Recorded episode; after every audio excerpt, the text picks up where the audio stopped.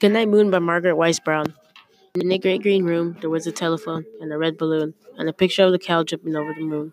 There were three little bears sitting on chairs, and two little kittens and a pair of mittens, and a toy little house and a young mouse, and a comb and a brush and a bowl full of mouse.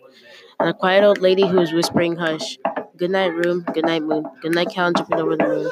Good night, light and the red balloon. Good night, bears. Good night, chairs. Good night, kittens. Good night, mittens. Good night, clocks. Good night, socks. Good night, little house. Good night, mouse. Good night, comb. Good night, brush. Good night, nobody. Good night, mush. Good night to the old lady whispering, hush. Good night, stars. Good night, air. Good night, noises everywhere.